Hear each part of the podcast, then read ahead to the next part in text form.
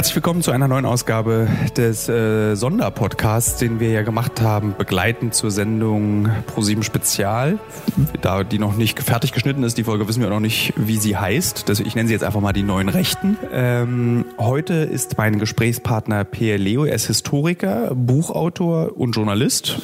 Passt alles gut, wunderbar zusammen. Und er hat sich beschäftigt in seinem letzten Buch und laut Wikipedia wurde es auch kontrovers diskutiert. Das fand ich sehr interessant, weil ich mich frage, was man da kontrovers diskutieren kann. Aber erst zum Buchtitel, der lautet nämlich mit rechten Reden. Und äh, wir sind jetzt ja anderthalb Jahre durch Deutschland gereist, haben mit sehr vielen Rechten geredet und ich hatte zu Beginn zumindest große Schwierigkeiten, mit ihnen zu sprechen. Und ich glaube, darum genau darum geht es in deinem Buch. Warum ist es so schwer, mit Rechten zu reden? Richtig. Sollen wir gleich zu dieser Frage kommen? Ja, du, noch, du kannst auch selber, du kannst oder, oder noch einen Satz vorher ja. zu der. Das wird auch ähm, gleich lockerer. Das am Anfang ist es immer noch so ein bisschen interviewmäßig. Ja, ja, ist in Ordnung. Oder ja. sollen, wir, sollen wir noch einen Satz vorher dazu sagen, warum das Buch kontrovers diskutiert wurde? Also, Machen wir es so. Ja? Genau. Warum okay. wurde es kontrovers ja. diskutiert? Mich überrascht, ehrlich gesagt, dass es dich überrascht, dass es kontrovers diskutiert wurde, weil ähm, wer da kurz reinguckt, der sieht ja, dass das schon auch ziemlich polemisch äh, angelegt ist und vielleicht auch ein bisschen was anderes ist, als man zu zunächst erwartet. Ja, das ist ja nicht ähm, eine Gebrauchsanweisung sozusagen, was macht man, wenn man raus ins Feld, in den Dschungel geht und dort dann die bösen und gefährlichen Rechten auf einen warten. Wie äh, schützt man sein eigenes Leben? Wie kommt man da raus? Wie kann man sie möglicherweise sogar vom Guten überzeugen oder so? Sondern es ist ja ein Buch, das im Grunde permanent in zwei Seiten, äh, zu zwei Seiten hin adressiert ist. Also einmal geht es tatsächlich darum, eine Auseinandersetzung mit Rechten äh, mhm. zu suchen. Auf der anderen Seite ist es ja eine dauerhafte Polemik gegen Nichtrechte, also gegen bestimmte Arten mit Rechten, äh, sich eben gerade nicht zu beschäftigen, sondern sie aus der Distanz zu beobachten, ja, wie so einen fernen Indianerstamm oder eben wilde Tiere oder so und dann permanent über sie zu schreiben, vor ihnen zu warnen, aber die direkte Auseinandersetzung zu scheuen. Ähm, und unserer Meinung nach ist das ähm, tatsächlich eine Voraussetzung auch dafür, dass die Rechten ziemlich viel Erfolg haben können, weil sie gegen diese erwartbaren Haltungen sehr gut ihrerseits provozieren können und dann äh, mobilisieren können. Das heißt, bei uns, für uns ging es erstmal darum, dafür zu werben, dass es unter bestimmten Umständen sinnvoll und möglich sein kann, sich mit diesen Leuten ähm, hart, aber sachlich äh, auseinanderzusetzen ja. und überhaupt mit ihnen zu reden. Und deswegen ähm, äh, war das teilweise sehr polemisch und hat unglaublich starken Widerstand äh, hervorgerufen gerufen. Wie war dann, was war das für eine Art Widerstand? Also hat man gesagt, äh, dieses Buch äh, bitte nicht als Anleitung nehmen und bloß nicht als Idee jetzt mit Rechten zu reden. War das dann der Widerstand? Nein, der Widerstand betraf überhaupt die Idee, dass man ähm, äh, sich mit Rechten auseinandersetzt und das möglicherweise sogar in der Öffentlichkeit oder für eine Öffentlichkeit tut, weil die Doktrin heißt ja immer keine Bühne für Nazis. Ja? Das, Die Formel ist immer, man darf ihnen keine Bühne bieten. Mit der mussten wir auch uns auseinandersetzen. Natürlich, jeder ja. muss das. Das muss im Grunde, äh, müssen alle, die nicht, äh, sagen wir, die über das, das Mindestmaß hinaus, das sich nicht vermeiden lässt, ja? also ein Politiker im Parlament oder ein Journalist äh, für die Tagesschau, also der muss auch AfD-Politiker äh, äh, interviewen, aber sobald es über dieses unvermeidliche Mindestmaß hinausgeht, muss sich jeder ähm,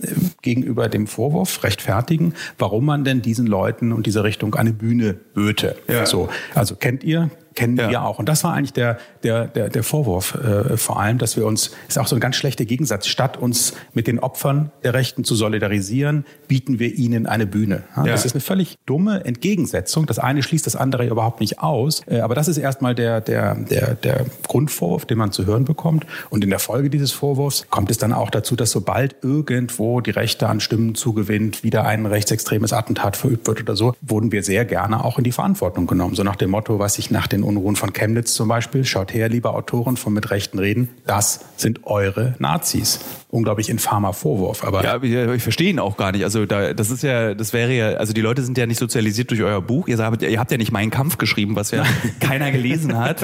äh, und dann sind die Leute auf die Straße gegangen und wurden rechts. Also das passt ja nicht so richtig zusammen. Nein, das passt nicht zusammen, aber es ist auch eben teilweise nicht immer äh, ganz, ganz logisch oder völlig schlüssig, sondern es ist so grundsätzlich ein bisschen eine magische Haltung. Man weist das Rechte als das Böse 100 Prozent von sich. Man selber steht für das Gute und dass das Böse, dass das Rechte, wie man das nennen will, überhaupt noch eine Kraft und eine Macht hat. Das kann in dieser Logik ja nur daran liegen, dass nicht die gesamte Restgesellschaft sich geschlossen gegen die stellt. Ja. ja dass genau diese relativ große Geschlossenheit, die es immer noch gibt, etwas ist, wogegen man auch aufbegehren will, weswegen die Rechten äh, teilweise auch davon mit gefördert werden. Ich sage nicht, dass das Schuld daran ist, ja. aber es ist eine Voraussetzung. Das kann in dieser Logik nicht mitbedacht werden. Das heißt, alle, die einen Weg suchen zwischen dem Mitmachen bei den Rechten und dem hundertprozentigen Widerstand dagegen, sondern intelligentere, andere Formen der Auseinandersetzung müssen in dieser Logik mitverantwortlich ja. gemacht werden. Ne? Mir erscheint es auch tatsächlich äh, irre, um ehrlich zu sein, äh, weil wir im Rahmen unserer Arbeit einfach mit sehr vielen extremistischen Gruppen schon Kontakt hatten und ähm, diese Debatte um äh, mit Islamisten darfst du nicht sprechen, du darfst auch nicht mit Linksextremen darfst du auch keine Stimme geben, äh, den Impfgegnern, den den Rechten darfst du keine Stimme geben, weil du dann eben andere Leute damit anlockst oder mhm. sie damit, die, sie damit dafür interessieren lassen kannst. Mhm. Aber diese Debatte, also diese Ausrede von mhm. vielen, erscheint mir so ein bisschen wie diese Leberfleckuntersuchung. Du hast einen komischen Leberfleck auf dem Rücken, aber du siehst ihn nicht, ja. deswegen gehst du nicht zum Arzt. So, so ist, es ja. ein bisschen bei den Rechten auch. Also mhm. die sind da mhm. und wir dürfen sie unter keinen Umständen da einfach so vor sich hin köcheln lassen. Das halte ich eben für sehr gefährlich. Ähm, in der Folge eben dann kommt es zu Attentaten, weil sie sich eben als ausgegrenzt fühlen, ähm, weil sie niemals mit ihren eigenen irren oder manchmal auch weniger irren äh, Ansichten vom Leben äh, brechen können. Also erst der Diskurs löst ja auch einen Gedankenprozess bei deinem Gegenüber aus.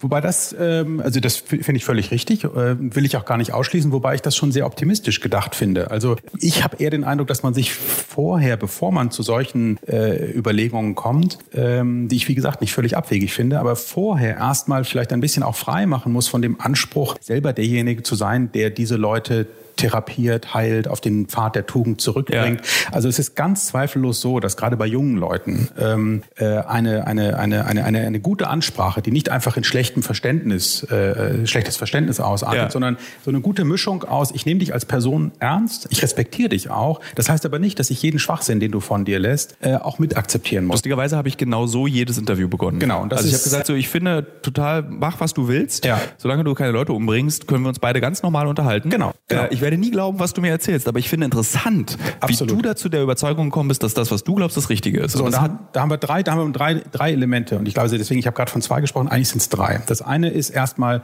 der andere verdient, egal wer er ist, als Person meine Achtung. So, das gilt auch für Mörder, das gilt auch für echte Nazis. Zugleich hast du ja gerade auch gesagt, muss ich eine Grenze klar machen, dass mit mir nicht alles geht. Dass, also, du hast gerade gesagt, solange du niemanden umbringst, das ist natürlich jetzt eine Formel. Das, ja, ja, klar, aber, genau. die, aber die signalisiert ja, es ist mir nicht ganz egal, was du machst und auch wenn ich dich als Person achte, ich wäre bereit, deine Taten aufs Schärfste zu kritisieren. Das sind sozusagen zwei Grenzen. Achtung und eine Grenze gesetzt auf der anderen Seite. Und dazwischen interessiere ich mich erstmal für dich. Und dieses Interesse kann in unterschiedlichste Richtungen gehen. Das ja. kann zum Beispiel dahin gehen, dass ich sage, okay, das verstehe ich zum Beispiel gerade, was du sagst. Ich ziehe aber andere Schlüsse daraus. Oder aber du sagst etwas, was ich völlig bescheuert finde und sagst, nö, das sehe ich anders und zwar aus den und den Gründen. Dann ist der andere wieder dran. Aber es tut sich ein Spielfeld auf und je besser man sich kennt äh, und je klarer man diese beiden Anfangsmarken setzt, desto größer wird der Spielraum und desto interessanter wird das Gespräch. Allerdings kann das in total unterschiedliche Richtungen gehen. Das kann dazu führen, dass der andere am Ende genau das Gleiche denkt, genauso fühlt wie am Anfang. Das kann sein, dass er vielleicht einen ganz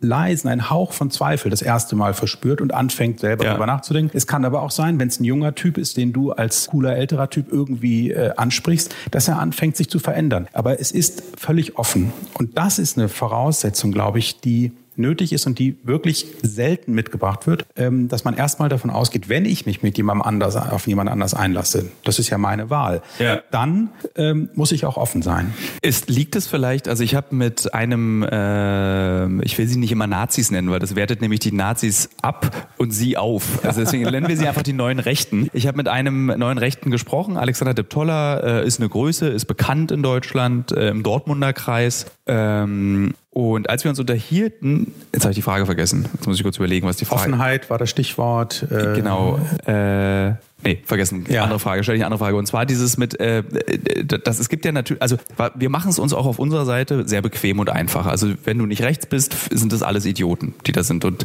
tatsächlich bietet das rechte Spektrum ja genauso wie das linke, die Mitte, eine ganze äh, Klaviatur an, an Bildungsgrad, an Diskussionsfähigkeit, an Mitteilungsbedürfnis Absolut. und auch Reflexion zur eigenen Sache. Also ich hatte in Ostritz, wir waren, was das eher extremere ähm, Ende zeigt, ein Gespräch Gespräch mit zwei wirklich klassischen Neonazis. Also die mhm. sahen eher so aus, als wären sie mit einer Zeitmaschine von 1993 jetzt gelandet. Mhm. Und ich hatte eine Armbanduhr um mit so mit dieser Gay Pride Flagge, mhm. um mich so ein bisschen, weil ich wollte kein Presseschild tragen, mhm. damit sie nicht sofort, aber sie, ich wollte ihnen die Möglichkeit geben zu erkennen, dass wenn sie mit mir sprechen, mhm. ich bin keiner von euch. Und die waren wirklich hohl, um es ganz ehrlich zu sagen, aber die haben mit mir ein unfassbar ehrliches Gespräch geführt mhm. darüber, warum sie so sind, wie sie sind. Und mhm. sie haben selber die Worte verwendet, wir wissen, es ist schlecht, was wir machen, ähm, wir wissen, das ist auch eigentlich Quatsch. Wir mögen nur irgendwie Lunikov-Verschwörung oder irgendeine Nazi-Band, die sie unbedingt hören wollen. Und alle unsere Freunde sind so. Mhm. Und das war einer der ersten Drehs, die wir hatten. Und das hat mich so berührt und auch komplett auch die Art, wie ich mit den Menschen spreche, komplett verändert, weil ich mhm. eben erkannt habe, da sind Geschichten und Vorgeschichten, die nicht ähm, dazu führen, dass ich sage, das ist okay, was ihr macht, aber die dazu führen, dass man versteht, warum sie es machen. Und was mich darüber interessiert, aber wie viel, mit wie vielen Rechten hast du geredet, bis du auf die Idee kamst, man muss mal ein Buch schreiben darüber mit zwei Kollegen, dass man, wie man mit Rechten redet oder dass man mit ihnen reden muss? Naja, wie gesagt, wie man mit, wie ja. man mit Rechten redet, das ist ja ein Anspruch, den wir ganz äh, ausdrücklich ablehnen. Ja, das wollen wir ja gar nicht. Wir wollen ja gerade nicht sagen, so musst du mitreden, ja. sondern die, die Idee also, ist dass ja man mit ihnen reden dass muss. man das auch auch nicht muss, sondern dass man es kann. Also es geht eigentlich eher jetzt mal darum zu sagen, es ist eine Möglichkeit und die solltet ihr nicht von vornherein ausschließen. So,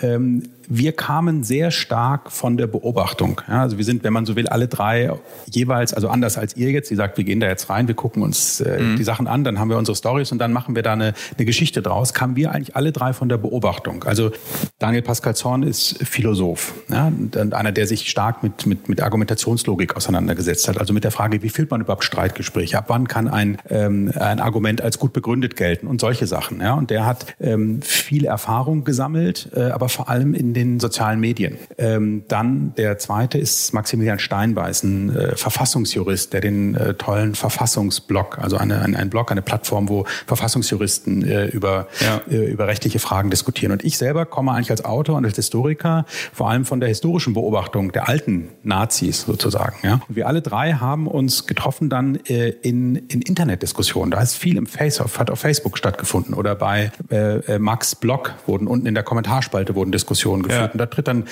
taucht dann plötzlich jemand wie Martin Sellner auf, ne? also der, der, Poster, ah. der Posterboy der identitären ja. Bewegung und diskutiert mit denen dann mit. Martin Sellner wiederum hat aber kurz vorher schon mit Daniel Pascal Zorn auf Facebook diskutiert. Also man kannte sich irgendwie so ja. aus den sozialen Medien. Da habe ich dann teilweise mehr oder weniger äh, mitgemischt, aber es ist in unsere Primärerfahrung war eigentlich tatsächlich Social Media ja? oder, oder Kommentarspalten Hattet eines Spaß dabei? Ich habe großen Spaß dabei. Ich finde es ja sehr erschöpfend. Ja, ist beides. Es ist beides. Aber erstmal, also der Spaß überwiegt im Sinne von, es ist keine lästige gesellschaftliche Pflicht, der ich mich hier entledigen muss sozusagen, ja. sondern erstmal ist es, würde ich sagen, eine fast sportliche Lust. Ja? Also dir ist klar, dass du einen Martin Sellner nicht durch ein Streitgespräch ähm, auf den Pfad der Tugend zurückbringen wirst. Ja. Aber es ist eine sportliche Lust, sich mit jemandem, der so 150 Prozent überzeugt ist ähm, und ideologisch gefestigt ist, auseinanderzusetzen und zu gucken, was geht und was geht nicht. Und man merkt sehr schnell, dass es genau dann anstrengend wird, wenn man mit dem Ziel da reingeht, den anderen zu überzeugen. Das ja. ist, äh, ist völlig nutzlos. Ich hab, also ich habe mich immer ertappt, auch zu überzeugen. Ich habe immer wunderbare zwei Stunden geredet und irgendwann war ich zu erschöpft mhm. und habe mich hinreisen lassen, zu sagen, ey, du kannst doch nicht ernsthaft glauben, dass das funktioniert, was du da so komm rüber zu, zu komm zu ja, der hellen ja, Seite. Also man hat dann angefangen, ohne dass man es wollte, die Leute zu überzeugen. Ist das auch so vielleicht, ist das einfach, ist es auch nicht ein gesunder Mechanismus? Nein, also wenn ich sage nicht überzeugen wollen, dann heißt es, also wer, wer, wer, wer argumentiert und wer diskutiert, der wählt natürlich eine Form, ja, bei der es ja. darum geht, den anderen zu überzeugen. Ich meine eher den, den Realismus, das nicht zu erwarten. Ja? Ähm, äh, und dann äh, auch da äh, kann man dieser Erschöpfung, kann man aus dem Weg gehen. Das ist eine Erfahrung, die ich gemacht habe.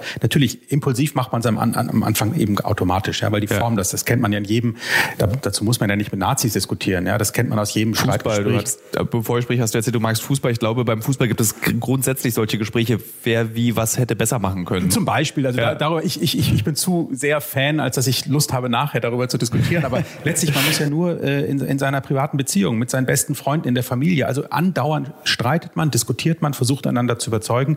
Und man muss sich mal, um auch von den eigenen Ansprüchen ein bisschen runterzukommen, mal überlegen, wann hat man es das letzte Mal geschafft, seine Freundin in einem Streitgespräch von der eigenen Position zu überzeugen oder seine, seinen Bruder oder seinen besten Freund ja. oder so. Wenn es kracht, dann kracht's, ja.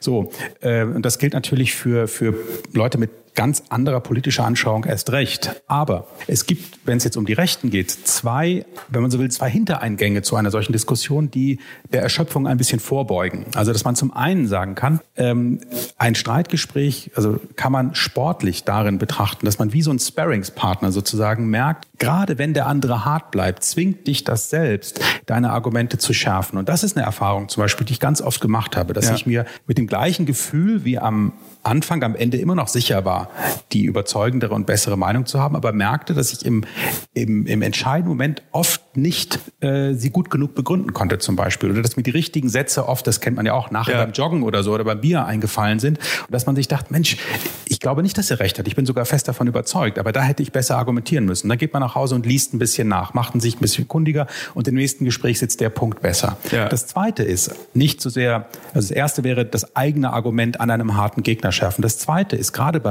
Rechten ähm, spielt eine ganz wichtige Rolle die Frage, ob Publikum dabei ist. Ja, wir dürfen ja nicht der Illusion erliegen, dass das irgendwie zwei große weltanschauliche Blöcke gibt, dem jeder von uns irgendwie zugehört und die prallen aufeinander, dann ja. wäre das relativ, dann würde einfach der Stärkere den Schwächeren irgendwann die Köpfe einschlagen, sondern es gibt auf allen Seiten, sagen wir in dem Fall auf beiden Seiten, gibt es relativ kleine Gruppen von Leuten, die entschieden, entschlossen und in ihrem Weltbild gefestigt sind. So und die können bis zum St. Nimmerleinstag miteinander diskutieren, ohne dass sich irgendwas groß verändert. Die große Mehrzahl aller Leute schwankt aber so ein bisschen, hat in vielen Bereichen gar keine feste Meinung, würde vielleicht nie im Leben die AfD wählen, ja. war aber trotzdem irritiert von Merkels Flüchtlingspolitik. So, das sind die Leute, die kannst du in einer Diskussion sehr wohl gewinnen. Ja, und wenn dir da nichts anderes einfällt als du scheiß Nazis, Open Borders oder Klatsche, und der andere ganz ruhig, sachlich weiterhin seinen rechten Text äh, fortlässt, dann kann man sagen, okay, für Dritte bist du nicht gerade überzeugend gewesen. Der vielleicht, obwohl er wirklich eine anstößige Meinung hat, schon. Das heißt, das ist etwas, was ich immer mit im Blick haben würde, gerade wenn man in sozialen Medien oder tatsächlich in der Öffentlichkeit mit Rechten diskutiert. Das sind Leute, die wollen auch überzeugt werden, beziehungsweise die kann man auch an die Rechten verlieren. Ja, und ich glaube, das ist passiert 2015. Wir haben sehr viele Bürger an die Rechten verloren. Ich finde das, also das, diesen Satz kann man sagen, das ist jetzt irgendwie auch nicht undemokratisch, nee, sondern das ist nicht. einfach so aus meinem eben sozialdemokratischen Bedürfnis heraus sehe ich, oh Mann, das wäre auch ein schöner Wähler für die doch sehr kränkelnde SPD worden. Abs absolut. Also, ähm, ja. Aber was mir aufgefallen, also der, der, die neuen Rechten haben sich von Mitte der 90er oder sagen wir mal jetzt im Ostteil Deutschlands und davor schon, also im Ostteil äh, noch zu Ostzeiten versteckt, im Westen eigentlich direkt nach 45 weitergemacht, so wie es ist, nur etwas geheimer. Das war viel emotionaler. Heute ist das alles so kompliziert geworden. Also wenn du heute mit einem neuen Rechten sprichst und dein erstes Gespräch fühlst, hast du das Gefühl, der ist so unfassbar viel schlauer als ich als Gesprächspartner. du hast irgendwann, ich komme gleich dazu, ähm, du redest mit dem, der hat für alles eine Zahl, der hat für alles ein Zitat, der mhm. hat für alles und alles klingt irgendwie erstmal sinnvoll. Mhm. Und dann redest du öfter mit denen und dann fällt dir irgendwann auf, hm, das ist ganz schön formelhaft. Das ist immer das Gleiche, was sie sagen. Und sie kommen auch, da, da ist, das ist eine sehr flache Pfütze der Argumentation. Sie kommen relativ schnell, kommst du auf den Grund an. Und dann beginnt eigentlich erst das spannende Gespräch. Ähm, was rät man Menschen, die das Gespräch suchen, ähm, äh, wenn sie über eine, dieser komische pseudointellektuelle Ballast, durch den du erst durch musst. Mhm. Also wie geht man damit um? Generell in der Argumentation, auch in der Diskussion. Mhm. Das ist ja eine Methode, die nicht nur Rechte verwenden. Nein, nein, genau. Also ich glaube, du hast im Grunde die Antwort durch deine Frage schon gegeben. Ähm, Erfahrung sammeln. Das ist ja eine Erfahrung. Das ist äh, etwas, was, also ich würde sagen, das hat einfach mit unserer, mit dem Unterschied unserer Berufe zu tun. Ich hatte wahrscheinlich ein recht gutes Einstiegsniveau, weil ich mich lange damit beschäftigt ja. habe, bevor ich angefangen habe, mit denen wirklich zu reden. Deswegen ist mir vielleicht relativ früh aufgefallen, wie flach die Pfütze ist. Trotzdem, trotzdem äh, äh, kann dieses anfängliche Erlebnis, das du geschildert hast, das lässt sich durch nichts ersetzen, dass du hundertmal dich geistig überlegen fühlst und auch weißt, dass die Probleme viel komplizierter sind, als sie von dort gemacht werden. Wenn du das erste Mal auf eine so starke argumentative Sicherheit triffst, verunsichert ja. dich das. Das ist eine Erfahrung, die kann dir, so die kann, selbstsicher. Die kann, nichts, ist, die kann ja. nichts ersetzen. Und das ging mir äh, ganz genauso. Und diese Erfahrung, die schwächt sich nur ab durch Wiederholung und durch weitere Erfahrungen. Das heißt, man muss einfach sich diese Erfahrung wie, wie, wie jeder Schwierigkeit sozusagen im Leben. Das ist ja nichts anderes in Beziehungsproblemen oder ja. bei der Erziehung eines Kindes oder was auch immer. Es sind Probleme, die werden schwächer dadurch, dass man an ihnen wächst, dass man sie sich immer, dass man sich ihnen immer und immer wieder aussetzt und eben versucht, nicht selber den gleichen Reflex, den man am Anfang hatte, immer und einmal zu wiederholen. Dann wird es irgendwann neurotisch. Dann ist die flache Pfütze des anderen sozusagen wird zu meinem Schwimmbecken. Ja, ja. Und dann, dann, dann, dann, dann kommt man keinen Stück voran. Aber dass man auch, auch, auch mit dieser Unzufriedenheit zum Beispiel lernt, das kann doch nicht wahr sein, dass dieser Hohlkopf einfach, weil er rhetorisch ausgebildet ist, mich verunsichert. So. Und dann fängt man eben an, das Gespräch in Gedanken nochmal nachzufühlen und ein bisschen nachzulesen oder an entscheidenden Punkten, wo man selber weiß, das, das Problem ist komplizierter, der andere hat aber eine sehr griffige Antwort darauf, ja. muss man sich halt ein bisschen fortbilden, muss anfangen, ein bisschen zu lesen. Und beim nächsten Mal, wie gesagt, sitzt das besser. Aber die Erfahrung, glaube ich, die kann einem niemand nehmen. Aber wenn wir den, wenn wir das Gespräch suchen sollen als Bürger Land, dieses Landes, um das Problem auch zu verstehen, erwarten wir da nicht ein bisschen zu viel von? Also ich, ich finde das schon, also als Journalist ist das eben meine Aufgabe, mhm. mich damit zu beschäftigen, mich zu belesen, argumentativ besser vorbereitet zu sein. Mein erstes Brecheisen war, kann ich mich noch genau daran erinnern, ähm, wir haben uns unterhalten und diskutiert und es kam wieder dieses, das Schützen der deutschen Identität. Mhm. Das ist ganz beliebter Satz auf Demonstrationen, ich war auf zahlreichen, auf Festivals in Zweiergesprächen und dann habe ich zum ersten Mal gefragt, welche Identität meinst du eigentlich? Ja. So, meinst du 1848? Meinst du nach 45? Meinst du irgendwie vor 20.000 Jahren irgendwelche, meinst du das? Mhm. So, und da wussten sie, habe ich zum ersten Mal erlebt, darauf haben sie keine Antwort. Ja, aber wie toll ist denn das? Das war ein gutes Gefühl. Das ist so, das ja. wäre nämlich, das wäre dann jetzt, wenn man jetzt fragt, also ich habe eben von der, von der Erfahrung gesprochen, die sich durch Übung abschwächt und man selber sicherer wird. Aber worauf ich hinaus will, ja. ist ja, wer soll, also wir, das ist unser beider Beruf. Weißt du, wenn meine Oma ist früher auf Nazi-Demos gegangen, um ja. den mit der Handtasche zu hauen. Ja, ja. So, die hatte Zeit dafür. Aber wer hat denn Zeit? Zwei, zwei Sachen. Zum, also zum einen möchte ich den Impuls aufgreifen, den du genannt hast. Das ist, weil das wichtig ist, glaube ich. Wir reden jetzt ja zu Leuten auch, die vielleicht Bock darauf haben, die das probieren wollen. Es gibt, glaube ich, auch einige von den neuen Rechten, die zuhören werden. Genau, also reden, reden wir äh, darüber gleich, über deine eigentliche Frage. Aber das, was du dazu gesagt hast, ist nämlich wichtig. Ähm, äh, dass diese Erfahrung äh, der Verunsicherung schwächer wird, dass man auch, auch dazu, dass man dazu lernt. Das hat nicht nur damit zu tun, dass man sich selber fitter macht, dass man sich bildet, dass man ein bisschen nach, sondern dass man sich zum Beispiel nicht einschüchtern lässt und die Behauptung nicht durch eine Gegenbehauptung äh, kontert, sondern durch eine Frage. Das ist eine ganz einfache Technik, weil die Einschüchterung liegt ja in dieser Suggestion, dass da der andere seine Sache wahnsinnig sicher ist. Das ist im ja. Grunde ein Taschenspielertrick, ja, ähm, dass da immer von deutscher Identität zum Beispiel gesprochen wird, indem du einfach fragst, was ist denn gemeint damit?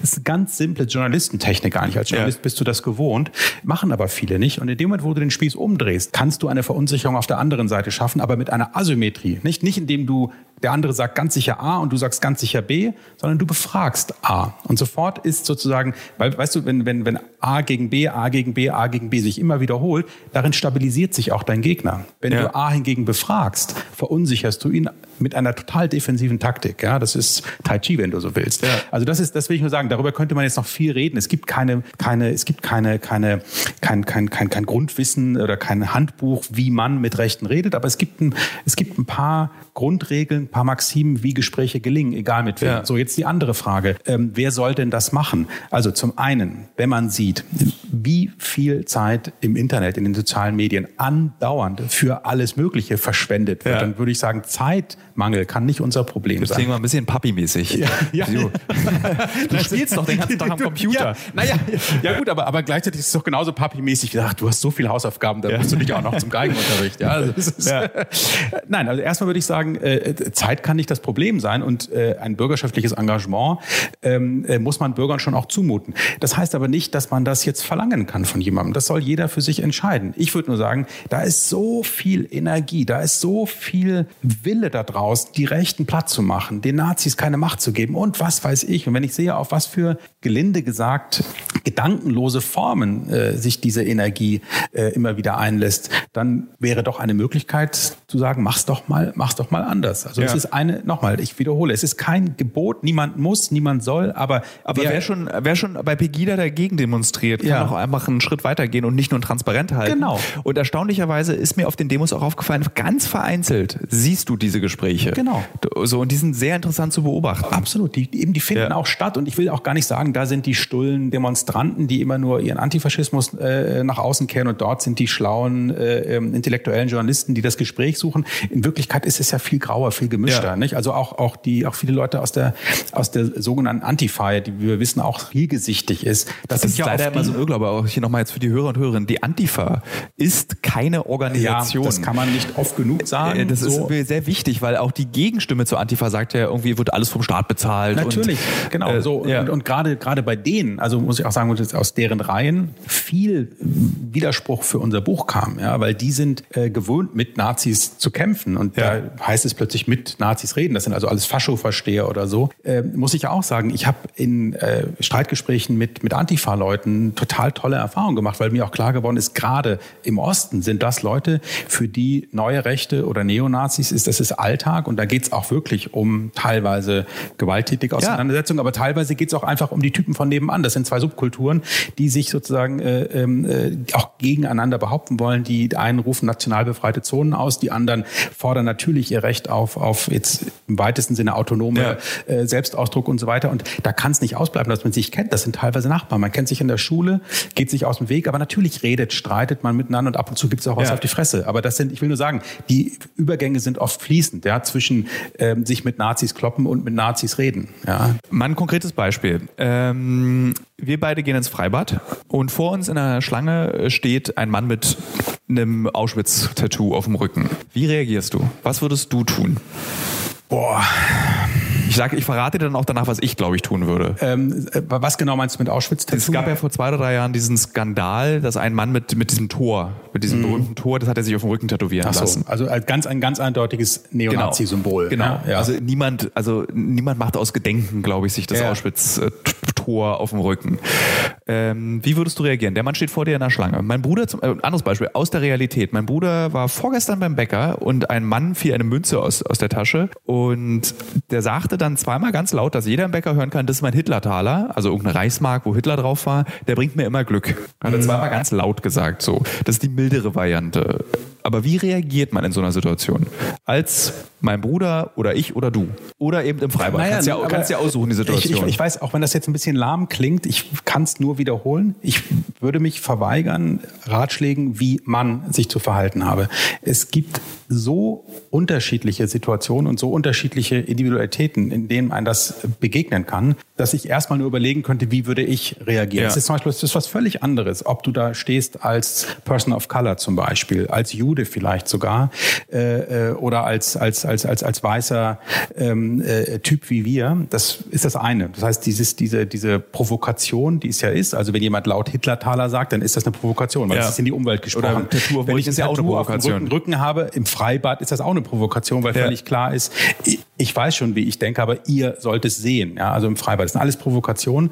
Und die Frage ist, wie man darauf reagiert, ob man darauf reagiert. Finde ich wahnsinnig schwierig. Also ich glaube, ich würde tendenziell eher auf den Hitler-Taler, der gerufen ist und der auch nach Antwort verlangt, reagieren, als auf das Tattoo weil ich mhm. sagen würde, da gar nichts zu tun, ist im Zweifelsfall besser, als ihn sozusagen als dieser Provokation zu erliegen, als genau das zu machen, was er ja eigentlich erwartet. Also das ist ja. immer eine, das ist immer die, äh, also Provokation ist auf den unterschiedlichsten Ebenen eine der wichtigsten Mobilisierungsstrategien der Rechten äh, geworden, vom Neonazi bis hin zum Rechtsintell äh, neurechten Intellektuellen. Ähm, ich finde es immer dann schwierig, wenn diese Provokation tatsächlich hörbar wird, wenn sie laut wird, wenn sie im Grunde einen, also ob man dieses Tattoo jetzt sieht oder übersieht, ist, ist das eine. Wenn in der Bäckerei laut Hitler-Taler ja. gerufen wird, ist das im Grunde eine Raumgreifungsstrategie, gegen die man eher was machen muss. Da würde ich sagen, ist dann muss man irgend, irgendwas sagen, was im besten Falle nicht einfach nur als scheiß Nazi rüberkommt, sondern im besten, im besten, Falle ja. wäre, wäre man schlagfertig. Und das ist halt etwas, was man nicht vorbereiten schwer. kann. Ne? Ja, also mein Aber, Bruder fragte mich dann, wie hättest du reagiert? Und ich meinte so, da hätte ich zu ihm gesagt, einfach, das ist eigentlich ganz interessant, dass ihnen ein eineiiger Vegetarier als Glücksbringer äh, wichtig ist. Okay, das ist so. Das, ist, das wäre so. Das ist, ja, das ist super. Das ist, das ist, ja. das ist, das ist total gut. Ähm, ähm, aber wie gesagt, wie mit jedem Witz, ne, das kann man einfach nicht, äh, kann man nicht, nicht vorbereiten. Wenn man, Eben. Wenn man eine schlagfertige Zunge hat, ist das Ideale das Beste, weil das den anderen nämlich dann auch zwingt oder aus der, aus der Reserve lacken muss. Aber bei dem Tattoo-Rücken zum Beispiel, da würde ich einfach keinen Spaß verstehen, weil das Problem von diesem Tattoo ist, er vergiftet damit das ganze Freibad. Also, ja, aber was würdest du machen? Ich würde die Polizei rufen. Ich habe auf Trödelmärkten okay. in Berlin mhm. habe ich schon regelmäßig die Polizei, also mhm. nicht, das klingt jetzt, als wenn ich 30 Mal Polizei gerufen hätte, mhm. aber wenn ich an einem Stand lief als 16-Jähriger oder mhm. bis Mitte 20 und der, der verkaufte irgendwelche Hakenkreuze, die nicht mhm. überklebt waren mhm. oder irgendwelche Mein Kampf, äh, habe ich einfach knallhart die Polizei gerufen.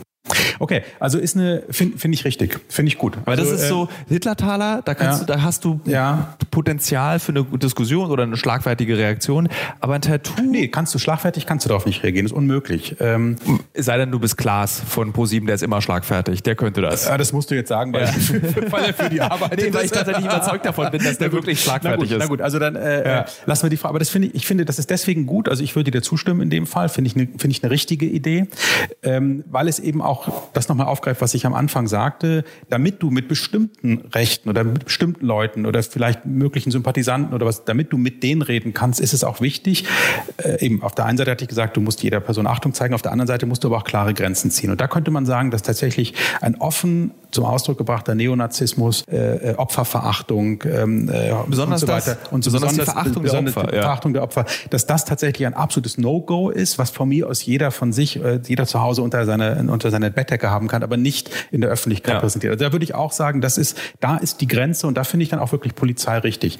Ähm, jetzt aber ein Gegenbeispiel finde ich, äh, ähm, äh, also ich habe mich ja eher interessiert für die für diese Fälle, wo ich sagen würde, da geht was, da kann man ja. reden. Das ist vielleicht auch interessant, auch wenn man am Ende genervt auseinandergeht, ähm, weil du gerade sagtest, öffentlichen Raum sozusagen von Nazi-Symbolen letztlich säubern und so. Finde ich jetzt in diesen Fällen ja. richtig. Aber ich sage dir ein anderes Beispiel, ähm, äh, wo es plötzlich wieder kompliziert wird. Also ich verkaufe äh, ähm, äh, Holzschatullen. Stimmt, du bist Schatullenmacher. Nicht Macher, Produzent, das spielt jetzt keine Rolle. ja. Ich, ich bin in, mit diesen äh, Holzschatullen bin ich oft an der Museumsinsel, am Bode-Museum, äh, um dort ähm, ähm, äh, die Schatullen zu verkaufen. So, am 8. Mai, glaube ich, war das letzten Jahres, sehe ich, wie eine kleine Gruppe von Antifaschistinnen und Antifaschisten, also platt gesagt Antifa, Stress mit einem meiner Nachbarn hat.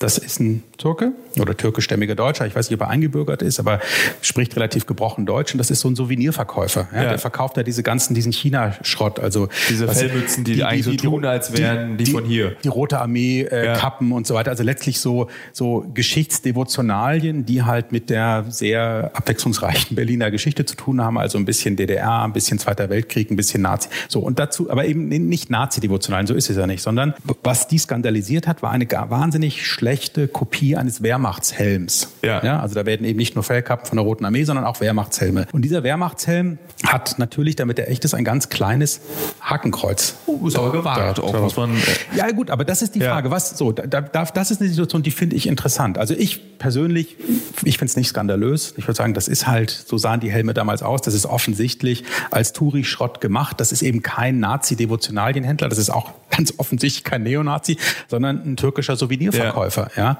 So, der im Zweifelsfall, der, der, der darüber gar nicht nachdenkt. Die haben dem total die Hölle heiß gemacht und waren im Begriff, die Polizei zu rufen. Da habe ich mich eingeschaltet zugunsten meines Kollegen. Und zwar ja. nicht aus kollegialer Solidarität, sondern weil ich das völlig absurd finde. Das finde ich magisches Denken. Das ist eben was völlig anderes, ob du als Neonazi ein Auschwitz-Tattoo hast oder äh, irgendwo Nazi-Devotionalien verkaufst oder ob du als Souvenirverkäufer ähm, von etwas lebst, wo auch ein Nazi-Symbol dazugehört. Das ist, glaube ich, auch Teil der Debatte. Darf man damit Geld verdienen? Die, dieses, diese Frage stellen wir auch in unserem Film. Mhm. Darfst du mit diesen Symbolen, darfst du mit so, mit diese, die werden ja bei den, bei den Rechten eher so immer so ironisch dann verdreht und geändert und an, auf Beutel gepappt oder wie Aufkleber, Sticker-Business ist ja groß bei Aber entschuldige bitte mal, also was ist das für eine, also ist eine Frage. Nein, nein, nein, ich weiß nicht, ja. du hast es ja auch als Frage gestellt ja. und ich, ich, ich werde ja auch nur laut und quasi im Selbstgespräch. Du hast es nicht als Frage formuliert. Aber die Frage kommt mir absurd vor, weil ich sage, da hängt wirklich wirklich alles vom Kontext ab. Wenn du das verkaufst, um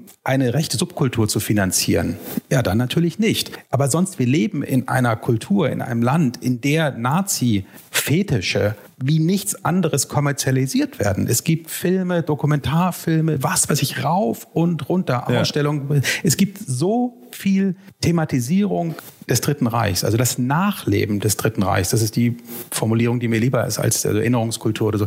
Das, Na das Nachleben des Dritten Reichs ist so lebendig, dass ich, eine, das hat eine solche Kraft, eine solche Energie, dass sich die natürlich auch kapitalisieren lässt. Und sie wird permanent kapitalisiert ja. und zwar unglaublich verlogen. Mit nämlich immer mit dem Anspruch, das ging noch um Aufarbeitung, es ging noch um Aufklärung, es ging immer noch um, äh, was weiß ich, eine Fernseh Fernsehserie wie Unsere Väter, unsere Mütter Puh, ist... Vorsicht, da bin ich, äh, ich, ich verabscheue diese Serie. Ja, ja, ich, ich, ich, ich, ich will jetzt gar nicht so starke äh, Worte nee, aber, wählen, also aber, ich finde die ganz grausam. Ich finde die auch ganz grausam. So, ja. Ich finde die total grausam. Ich finde aber auch Schindlers Liste ganz grausam, aber aus ganz anderen Gründen. Ja, wir müssen jetzt nicht alles in einen Können Topf wir gar nicht, werfen. das ist lustig, weil das mein Teil meines Studiums ist. Äh, das es ist genau, müssen wir wir- nicht alles in einen Topf werfen. Aber eine Fernsehserie wie unsere Väter, unsere Mütter, ich würde jetzt gar nicht mal sagen, dass die verabscheuenswert ist. Das ist eine richtig schlechte Serie, die Geschichte klittert und die gleichzeitig den Fetisch dieser Nazi-Zeit kapitalisiert. Ja. Ja. So, warum reden wir nicht darüber, sondern wir reden über einen türkischen Souvenirverkäufer, der eine wahnsinnig schlechte China-Kopie eines Wehrmachtshemds hat, wo ein ganz kleines Hakenkreuz drauf ist. Ja. Und der wird gestellt.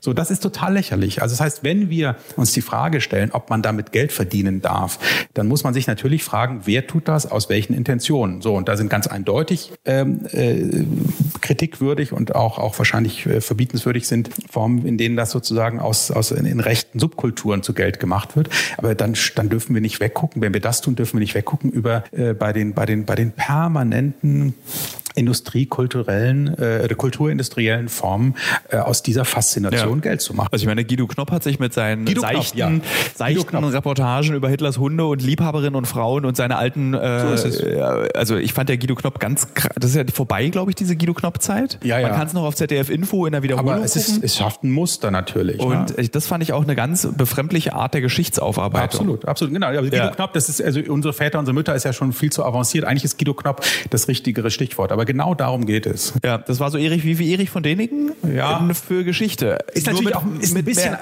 ist ein bisschen ambivalent, weil das ja auch, das kommt ja auch aus einer Zeit, wo diese Thematisierung ähm, äh, tatsächlich fehlte. Ja, Aber das heißt, ist aus den 90ern, ne? Das ist nicht Das mal, geht- das, das ist nicht 1970 oder 60, sondern das ist ja diese große, große TV-Welle, hatte ich das Gefühl, Mhm. begann nach dem Mauerfall. nee, früher. Also äh, darf ich fragen, wie alt du bist? Ich bin 39.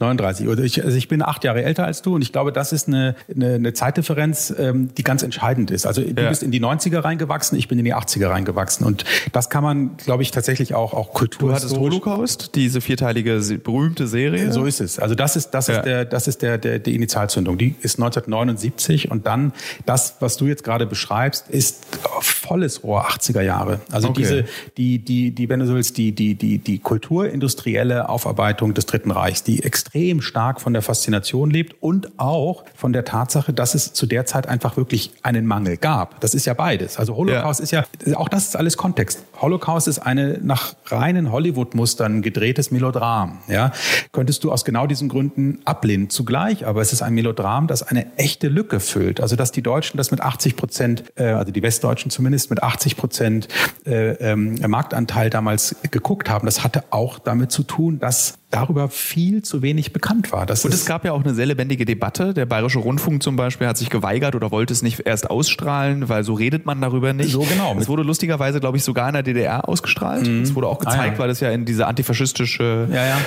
Äh, Aufklärungspolitik passte, dass man so, wir, wir kümmern uns im Gegensatz zu Westen, dass das alles nicht so glatt lief, wie man sich vorgestellt hat, ist eine andere Geschichte. Ähm, und das war ja, das war, glaube ich, eine der ersten internationalen Produktionen, die beide Länder vereint haben. Also beide Seiten der Grenze haben es geguckt. Das ist interessant zum Beispiel. Also ich, ich äh, ähm, wusste nicht, dass die, dass es auch im DDR-Fernsehen lief, also dass man das natürlich hätte gucken können, Ja. äh, außer in Dresden, ähm, äh, ist klar, ist klar. Aber ähm, das ist mir zum Beispiel neu. Das ist sehr interessant, weil das ja wiederum, also ich will nicht vom Thema jetzt abkommen, Ja. aber das würde e- erstmal bedeutet das ja schon einen Bruch auch mit der offiziellen Linie des Antifaschismus, weil die natürlich zugleich auch antiimperialistisch und damit antizionistisch war. Ja? Ja. Also es, es gab ja äh, nicht den Ansatz einer Verständigung zwischen Israel und der DDR zum Beispiel. Wäre Ja, das Gegenteil, um die, ehrlich ja, das zu sein. Gegenteil, so ist es, Ja. genau. Während wäre natürlich die Perspektive, die hier auf den Holocaust exklusiv, das ist jetzt keine zionistische Perspektive, aber es ist natürlich eine Perspektive, die sich nicht im politischen Gegensatz von rechts und links auflösen lässt. Das, also der antifaschistische Mythos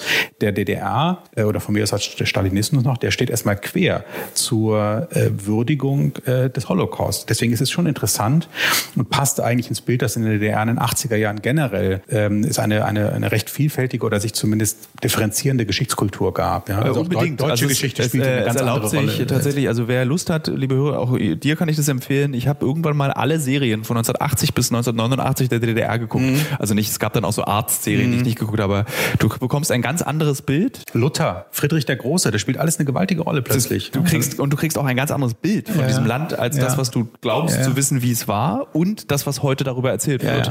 Also so wirklich, das, ich kann es nicht oft genug sagen, eins Einzug ins Paradies 1987. Wir reden gerade über was, ist egal, ist ein Podcast.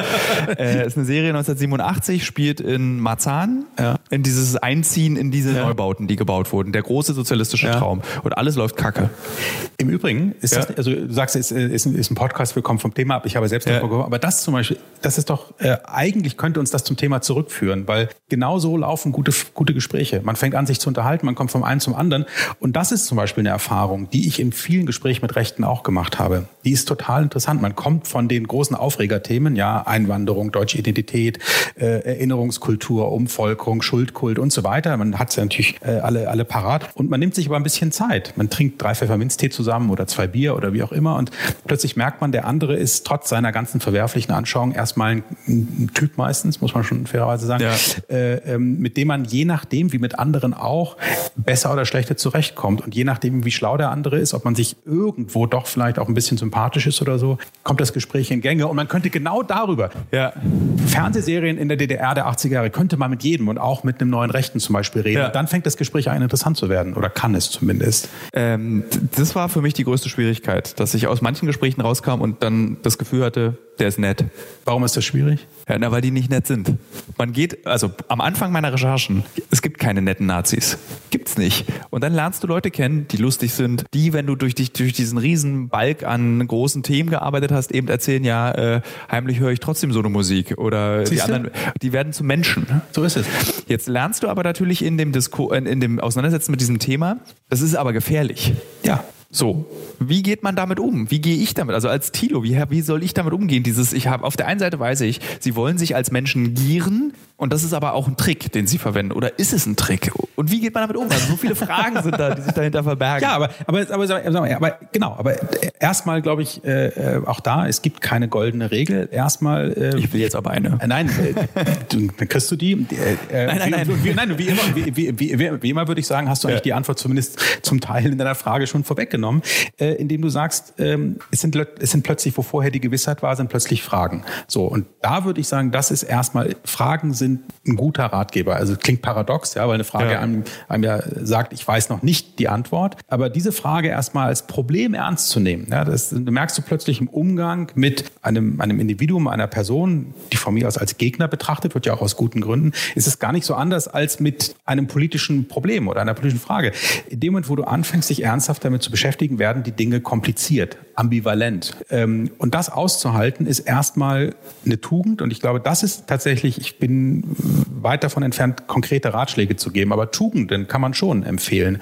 Äh, ist mir lieber als Werte. Ja? ja. Aber die Tugend, Ambiguität ist ein großes Wort. Also Unentschiedenheit auszuhalten. Ja? Es gibt dieses große Wort Ambiguitätstoleranz. Das heißt, dass man mit Fragen, mit Problemen, mit zwischenmenschlichen Gefühlen ähm, umgehen lernt, die sich nicht auf eine eindeutige Formel reduzieren lassen. Ja. Ist ein guter Anfang, weil es dann bedeutet, du selber bist gezwungen, dein Urteil zu differenzieren. Und zwar nicht im Sinne von, er hat ein bisschen recht, ich habe ein bisschen recht, irgendwo haben alle ein bisschen recht, sondern nein. Es ist offensichtlich möglich, dass mir da jemand gegenüber sitzt, dessen Ansichten ich falsch bis sogar verwerflich finde. Und genau der gleiche kann mir in einer anderen Hinsicht auf eine Weise begegnen, dass ich sage, wow, es ist möglich, mit dir zum Beispiel über Populärkultur oder so ja. zu reden oder über persönliche Erfahrungen. Was soll denn daran falsch sein, das sympathisch zu finden? Also grundsätzlich ist, glaube ich, eine gute Maxime, das Trennende und das Gemeinsame nebeneinander bestehen zu lassen. Genau so funktioniert im Übrigen auch eine Republik. Wir können nicht die ganze Zeit Pluralität und Toleranz vor uns hertragen und dann aber zu sagen, ähm, äh, also von bestimmten extremen Grenzen abgesehen. Dann aber zu sagen, alles, was mich verunsichert, was ich falsch finde, das ist natürlich davon ausgenommen. Sondern ja. genau das ist ja Toleranz. Das heißt ja nicht, dass ich das akzeptiere, was du an falschen Meinungen hast, meiner Meinung nach, sondern dass ich es dulde. Das tut weh und das ist anstrengend, aber ich tue es eben, weil ich immer davon ausgehe, dass du das bei mir auch tust. Und damit ist eine Gemeinsamkeit geschaffen. Die ist total ja. kompliziert, aber sie ist die Voraussetzung, glaube ich, dafür, dass man ähm, irgendwie auch in einer, also unter dem Dach einer Republik zusammenlebt, weil nichts anderes ist das Pluralismus. Ja? Jetzt eine möglicherweise komplizierte Frage. Ist das so, wie wir uns heute verhalten in dieser ganzen Debatte mit Rechten reden, mit ihnen nicht reden, äh, ignorieren, man dürfte da keine Plattform geben oder eine Plattform geben? Ist das das Ergebnis einer verklärten, verklemmten Aufarbeitung? Wow, super komplizierte Frage, ganz einfache Antwort. Ja. Weil wenn ich zum Beispiel einen Blick nach Israel äh, und wenn man sich dort nämlich mal anguckt, wie dort über die Shoah, das Dritte Reich, über die Täter und Opfer gesprochen wird, wir reden jetzt mal nicht von den Großeltern, die es direkt erlebt haben, ja. sondern wir reden von deren Kindern und Kindeskindern. Ja habe ich das Gefühl, es ist alles viel lockerer. Wer, wer, also wer von den Hörern und Hörern jetzt hier mal nach Israel fährt, ja. jeder Deutsche, mein Vater war letztes Jahr zum ersten Mal in Israel, hat ganz große Angst vor seiner mhm. ersten Israel-Reise und kommt ganz erleichtert wieder, mhm. weil er feststellt, man kann da ja ganz offen drüber reden. Man ja, kann ja, da, da, trifft man Leute im Café, die einem erzählen, ja klar war mein Opa im Auschwitz und ja. meine halbe Familie ist gestorben, aber lasst uns drüber reden. Können wir von der israelischen Debattenkultur dafür was lernen und sind wir verklemmt? Ein, also noch ein, ein zweites Jahr, zweimal okay. Ein, ein, zweimal ein uneingeschränktes Ja. Ähm, äh, also ich selber war noch nie in Israel, aber ich habe einige Israelis oder deutsche Juden äh, als Freunde oder auch nicht nur Deutsche. Also weiß ich zum Beispiel die die Schriftstellerin Katja Petrovskaya äh, kam aus der Ukraine, also eine postsowjetische ähm, Jüdin, die aber in, zu Sowjetzeiten äh, eigentlich gar keine im engeren Sinn jüdische Identität hatte ja. und eigentlich dann erst später sich mit diesem Teil ihrer Familiengeschichte äh, beschäftigte. Oder äh, aus Israel die Dokumentarfilmerin Sängerin Jael Reveni, mit der ich auch gut befreundet bin. Das sind jetzt so zwei Freundinnen in dem Fall, die sich sehr intensiv auch mit dieser ganzen schlimmen Geschichte über Familiengeschichte auseinandergesetzt ja. haben. Und von denen habe ich wahnsinnig viel gelernt. Und ich würde sagen, komischerweise genau das, was du auch sagst, Lockerheit. Nun kann man natürlich sagen, ist die Situation, die Enkelin oder Enkel der Opfer haben, zugleich unendlich viel schwerer und auf der anderen Seite viel einfacher als unsere. Ja, wir sind zwischen diesen beiden Extremen. Die ist einerseits natürlich unendlich viel schwerer, weil du im Zweifelsfall wirklich mit, mit echten Traumata ja. deiner Großeltern, die wiederum vererbt werden. Also die Vererbung eines Traumas ist auf der Opferseite Thema. viel überzeugender, finde ich, als auf der Täterseite. Da wird das ja. ja. in so einer komischen Spiegelung oft behauptet. Bin ich mir nicht sicher. Oder ist viel, viel offener die Frage. Auf, auf Opferseite ist es ganz eindeutig so. Das reicht ja im Grunde das Gefühl, dass du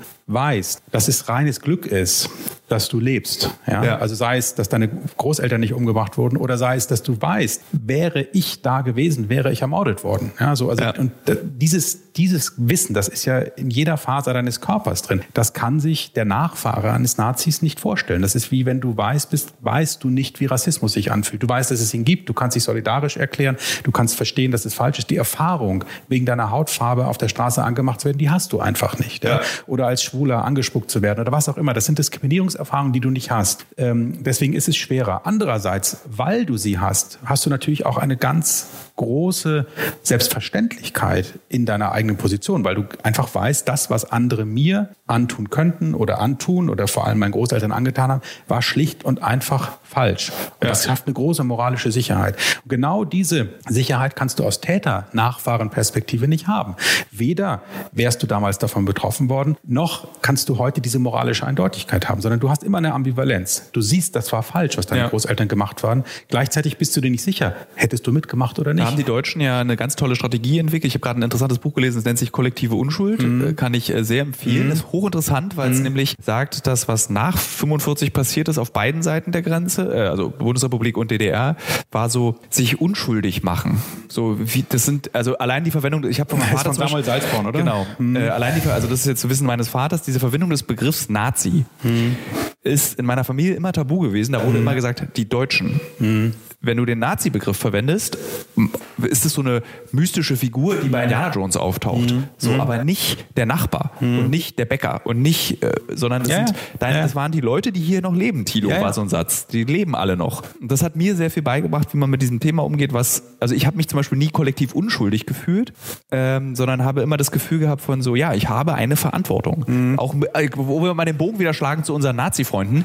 Ähm, äh, die sagen ja oft, warum muss ich mich denn mit der Schuld Schuld noch auseinandersetzen. Dieser Schuldkult, ein hässliches Wort, was sie oft benutzen. Ja. Und ich habe zu ihnen immer gesagt, es geht nicht darum, dass du die Schuld übernimmst, ja. es geht darum, dass du die Verantwortung dafür ja. übernimmst. So, und da war dann auch bei ihnen oft vorbei. Warum soll ich was wie Verantwortung? Na, du musst sagen, okay, das darf nicht nochmal passieren. So, und dann kommen sie nämlich in einen Bereich, wo sie aufhören, Antworten zu geben. Weil dann, weil in ihrer doch oft recht irren Fantasie eines Deutschlands, die sie haben, ist nämlich genau die Sehnsucht nach einem neuen, einer neuen Shoah. Da sind es dann eben jetzt nicht die Juden, sondern die Muslime in der aktuellen Bewegung. Bewegung, die sie gerne loswerden wollen. Wenn du sie fragst, wie willst du die denn loswerden? Na, die werden ausgewiesen. Was ist, wenn ich nicht gehen will? Naja, mh, mm, äh, mh. Mm, und dann fragen sie, das darf ich nicht beantworten. Wieso nicht? Da würde ich mich strafbar machen.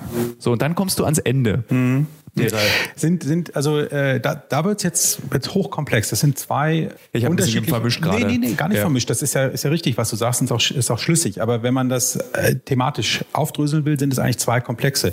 Also zum einen, äh, also ich, ich, ich mache es mal nacheinander. Zum einen der, der, der gewaltige Komplex der deutschen Vergangenheit, also der verbrecherischen Vergangenheit. Da hast du äh, einmal ähm, äh, unterschieden zwischen Schuld und Verantwortung. Und ich glaube, das ist erstmal etwas, was man problemlos nachvollziehen kann. Natürlich ist keiner von uns daran schuld.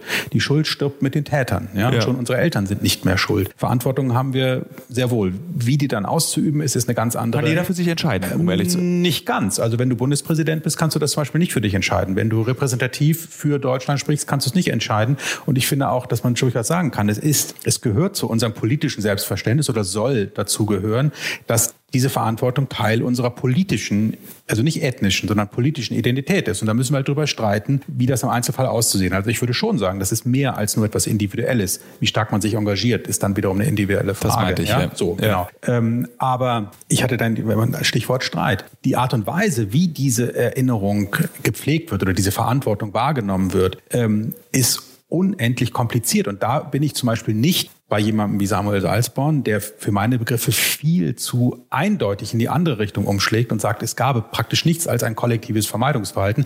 Die im Einzelnen beschriebenen Phänomene sind richtig getroffen. Also das, das fand ich das Spannende. Also genau, sehr so. diskussionswürdig. Das Buch, so, das nein, ist nicht genau, grundsätzlich als gute nein, so aber es gibt, es gibt eben eine, genau, es gibt ja. aber oft eine, es gibt eben eine Tendenz äh, äh, sozusagen der der der dem dem dem Erinnerungsstolz, um nicht zu sagen dem Sündenstolz. Ja, wir sind Gedächtnisweltmeister und wenn mal alle anderen ihre Verbrechen so toll aufarbeiten würden wie wir Deutschen, dann ja. wäre die Welt wieder besser. Das ist natürlich äh, ähm, äh, tatsächlich nicht nur eklig, sondern auch wirklich kritikwürdig. Manchmal neigt die Kritik aber dazu, das Kind mit dem Bade auszuschütten, das genaue Gegenteil zu behaupten, dass ja. immer da, wo die Deutschen Erinnerung und Aufarbeitung gesagt haben, tatsächlich nichts als Verdrängung war. Das ist beides nicht richtig, meiner Meinung nach, sondern wenn man sich mal anguckt, was nach 45 ähm, äh, das Nachleben des Dritten Reichs ausgemacht hat, des Nationalsozialismus, das ist so unfassbar vielgestaltig, das lässt sich nicht einfach nach Pro und Contra Contra äh, aufrechnen. Das lässt sich auch nicht in, nach der Frage entscheiden, ist das gelungen oder ist das misslungen. Also ich habe ja selber vielfältig als Wissenschaftler, als äh, Schriftsteller, äh, als Intellektueller mich mit diesen Themen beschäftigt. Ich würde schon sagen, das ist nicht alles misslungen, was ich dazu gemacht habe. Das, ja? Da stimme ich dir auf jeden ähm, Fall zu. Es geht, die grundsätzliche Frage ist nämlich immer, und das wäre eigentlich ein eigener Podcast für sich, den ich gerne dieses Jahr zu 75 Jahre Kriegsende gemacht habe, hätte, ist dieses, was ist eigentlich richtiges Gedenken und wie funktioniert das und geht das? Hätte ich meine Magisterarbeit geschrieben und nicht wie jeder normale Journalist sein Studium vorher abgebrochen,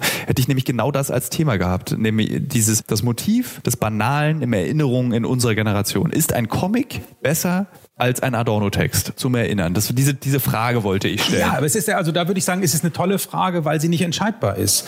Ähm, erstmal dem Comic seine eigene Würde zu lassen, das wäre schon mal ein Schritt, ja. Schritt in die richtige Richtung. Also ich generell, ich bin immer bei der Formel, dass ich sagen würde, ähm, es gibt, es gibt diese, diesen großen Text von Friedrich Nietzsche, die zweite unzeitgemäße Betrachtung, heißt vom Nachteil und Nutzen der Historie für das Leben. Ja, da stellte sich die Frage, was ist besser, zu erinnern oder zu vergessen? Und um zu antworten, kann man nicht sagen. Beides braucht seine Zeit. Und das wäre der Ansatz, mit dem ich auch gerne auf das äh, Dritte Reich, sogenannte Dritte Reich zurückblicken würde, dass ich sagen würde, es ist manchmal sehr wohl richtig, es zu vergessen, aber eben nicht als Maxime, so wie es manchmal sehr richtig ist, daran zu denken. Was aber richtig ist, hängt von der Situation ab. Für mich ist das, das Kriterium ist, ist das lebendig oder nicht. Das Holocaust-Mahnmal zu verspotten, kann unglaublich lebendiges Gedenken sein. Also man, ich, das ist nämlich genau was das Gute am Holocaust-Mahnmal ist. So, so ja. genau. Das Holocaust-Mahnmal so das. das Holocaust ja. ist für mich ein Ort des Schreckens. Es ist ein furchtbares Denkmal, ja, das nie gebaut worden wäre, wenn man die sehr, sehr klugen und überzeugenden Argumente der Gegner gehört hätte. Jetzt ist es aber gebaut worden, also findet alles Gute,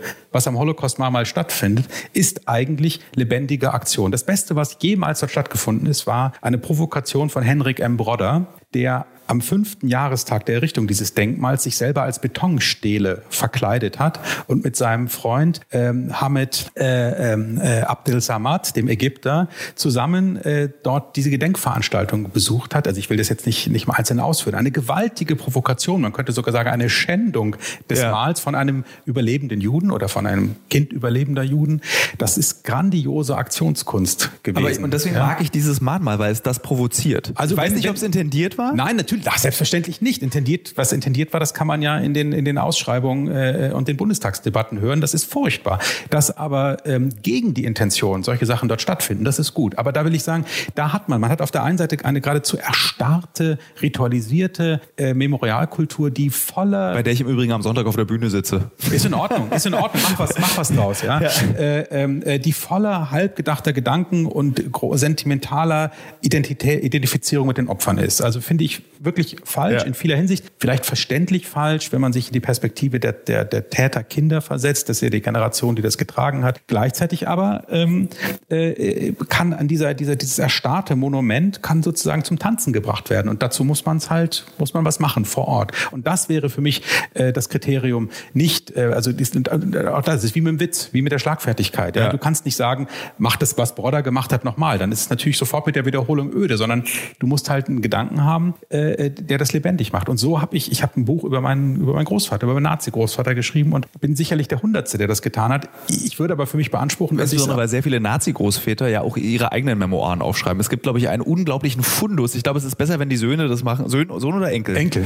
Enkel. Es ist besser, wenn. Stimmt, du bist nur. du bist, du bist jetzt nicht 200. Ja. Äh, es gibt einen wahnsinnigen Fundus, muss es geben, an selbstgeschriebenen, tausendseitigen Memoiren. Äh, weil ich, so jeder zweite Opi, den ich treffe, der hat gesagt, ich habe mir meine Memoiren mit der Schreibmaschine aufgeschrieben. Ja, die hat, halt, die hat halt, die hat halt nur, die haben nur selten äh, Verlage gefunden. Ja. Also deswegen gibt es sehr viele ähm, äh, Kinder und Enkelkinder, die äh, über die Nazi-Generation geschrieben haben. Und was ich sagen will, ist, es ist keine originelle Idee, das zu tun. Das haben viele vor mir getan. Das Einzige, was ich beanspruchen würde, wäre eben, dass ich es auf eine Weise und in eine Sprache getan habe, die meinem Fall und meiner Zeit angemessen war. Und Darin würde ich eigentlich nur eins beanspruchen, dass das eine Aneignung der Vergangenheit ist, die lebendig ist. Und das ist das Kriterium. Sie muss lebendig sein. Ja. Und davon hat es unendlich viel gegeben. Es hat aber auch genauso viel Verdrängung, äh, monumentalisierte, erstarrte äh, äh, Erinnerung gegeben. Und es gibt beides. Und das Einzige, glaube ich, was Deutschland sich zugute halten kann, ist, dass auf eine viel, viel, viel verkrampftere Weise, aber immerhin es doch eine, eine, eine Bandbreite und eine Landschaft von äh, Auseinandersetzungen gibt, die kann es mit der israelischen aufnehmen. Ich glaube, glaube, in Israel ist es wirklich lockerer, schlau, ja. schlauer auch, äh, aber eben aus den genannten Gründen. Äh, und was, was ich sehr interessant finde, ist, also zum Beispiel im Vergleich mit Japan, ich habe Japanologie und Kulturwissenschaften studiert und habe mich genau, weil die bei Deutschland hat eine interessante parallele Geschichte zu Japan, auch was die Verbrechen der Völker mhm. betrifft. Ähm, in Japan zum Beispiel gibt es Sprachverbote. Und auch wenn die mhm. Rechten oft sagen, hier in Deutschland gibt es ja auch Sprachverbote, das ist unwahr. Ja. Also so, du kannst in Deutschland über alles reden. Holocaust gibt, darfst du nicht leugnen, das ist die einzige das Ausnahme. Das ist die einzige Ausnahme. Du da, ähm, Im privaten Raum kannst du machen, was du willst. Da kannst du so viel Holocaust leugnen, wie du willst. Da, da hab ich ich habe dann auch in einem Nazi-Interview gefragt, so wie redet ihr denn privat über den Holocaust? Heißt der bei euch Shoah oder heißt der Holocaust? Oder heißt es Vernichtung der Juden? Wie redet ihr darüber? Mhm. Und da meinst können wir nicht beantworten, die Frage. Wir würden strafbar machen. Und damit mhm. ist es eigentlich auch schon eine größere Antwort, als ich ja, erwartet aber auch, habe. Aber auch, aber auch ein guter Punkt. Das ist super. Dass man muss auch jetzt in dem Fall mit, mit Neonazis reden, um solche äh, ähm, Antworten sozusagen äh, äh, zu bekommen. Und dass Sie darüber reden, ist für mich eigentlich schon ein Gewinn der, der Pädagogik, der, der, der Gesell, also der, der Gesamtpädagogik dieser Gesellschaft, dass sie, es wird darüber gesprochen. Das Format mag uns möglicherweise nicht gefallen, wie darüber gesprochen wird. Aber wenn du zum Beispiel einen Blick nach Japan wirfst und äh, die wirklich die grausamen Lager in, auf dem chinesischen Festland, wenn du das in einer Kneipe ansprichst, gehen die Leute raus. Habe ich noch nie von gehört. Weiß ich nicht. Also uh, nicht, dass wir jetzt besser sind als Japan, aber das ist eben ein Land, wo du siehst, dass eben die eigene Geschichte verschwiegener und anders aufgearbeitet wurde und die eigenen Verbrechen kein, kein überhaupt nicht Teil der Gesellschaft und des Alltags sind. So wie hier ja die Verbrechen des Dritten Reichs sind ja, ja fast Alltags. Absolut, absolut. Wahrheit. Ja, es gibt, es gibt eine, also es geht nicht alles darin auf, aber erstmal so als, als, als auch da würde ich sagen, es ist eben immer toll, wenn man das erstmal als, als, als Phänomen so lässt, wie es ist und sich fragt, warum ja. ist das eigentlich so? Die naheliegende Antwort wäre, naja, wir haben halt etwas geleistet, was die Japaner nicht leisten wollen. Man könnte aber auch sagen, in dem Fall könnte tatsächlich vielleicht ein kultureller Unterschied eine Rolle spielen. Es gibt äh, in der, in der äh, Anthropologie die Unterscheidung zwischen Schamkulturen und Schuldkulturen. Ja. Ähm, da wären Japan und Deutschland jeweils zwei idealtypische Vertreter geradezu. Und das macht Japan ist halt in dieser Hinsicht vermutlich eher eine Schamkultur, ja, ja. wo der Gesichtsverlust zum Beispiel, also der, der, die, die öffentlich ausgestellte, das öffentlich ausgestellte Verfehlen, ähm, den sozialen Tod bedeuten kann, während bei uns eher die Entlastung und Erleichterung von Schuld, das Bekenntnis und so weiter, muss ich jetzt nicht ausführen, ja. Äh, eine Rolle spielt. Und also da spielen dann schon auch kulturelle Prägungen zum Beispiel ähm, eine Rolle. Aber wäre eine interessante interessante Frage. Das wusste ich.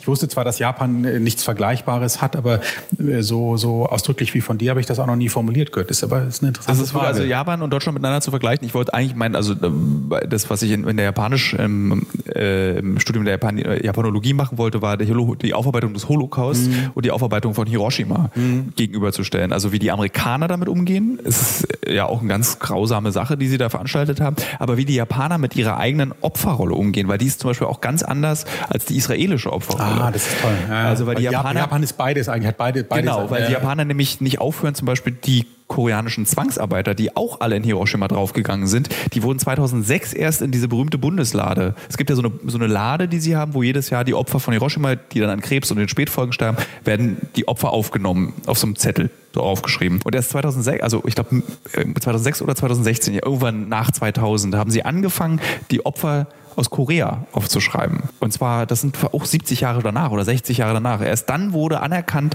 dass Koreaner Opfer sein können. Naja, aber woran man ja sieht, ähm, das ist ja tatsächlich eine Erkenntnis, die in dieser, in dieser Idee des, des kulturellen Gedächtnisses äh, ähm, steckt, woran man sieht, dass die Aneignung von Vergangenheit immer äh, gegenwärtigen Bedürfnissen dient. Also, dass sozusagen im, im kollektiven Gedenken natürlich auch sich Gruppen und Gemeinschaften konstituieren. Das ist aber überall so. Du hast zum Beispiel auch bei, äh, es gibt jüdische Diskurse über die Frage, ähm, äh, ist ein Jude, der als Geisteskranker in der Euthanasie ermordet wurde, ähm, ist der Opfer des Holocaust? So, das ist eine, ist eine offene Frage. Er ist ja. als Jude von Nazis ermordet worden, aber nicht als Jude, sondern als Geisteskranker. Und das, also, das, was ich sagen will, ist, dass, dass, dass, dass eben da tatsächlich in solchen äh, Erinnerungsfragen sich natürlich auch kollektive oder Kollektive ihre Identität versichern. Lass uns jetzt mal, ich will noch ja, einen Bogen ja. zurückspannen. Äh, ich hoffe, dass wir nicht zu viele Hörer verloren haben, aber ich fand das, also ich persönlich finde solche Art der Gespräche immer sehr spannend, die wirklich, wie du auch schon vorhin sagtest, in verschiedene Richtungen gehen. Ähm, welche Rolle spielt Götz Kubitschek in Deutschland? Um mal eine ganz präzise mhm. Frage dir zu stellen.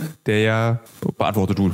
Ja, genau. Also Kubitschek, also ich bin da jetzt äh, kein Experte im engeren Sinn für die neue Rechte, aber Kubitschek ist äh, eine, spielt, glaube ich, schon eine ganz entscheidende Rolle als Schnittstellenfigur, ähm, der es eben tatsächlich geschafft hat, das muss man ihm, glaube ich, zugutehalten, eine Infrastruktur aufzubauen, ähm, Organe, Organisationen zu schaffen, in denen tatsächlich ähm, im engeren Sinne politische Akteure mit metapolitischen ähm, äh, Thinktanks und also dem vorpolitischen Raum äh, in Berührung kommen. Also dass die Rolle, die der Flügel in, bei der AfD ja. zum Beispiel spielt, die wäre so ohne Götz Kubitschek sicherlich nicht ähm, denkbar.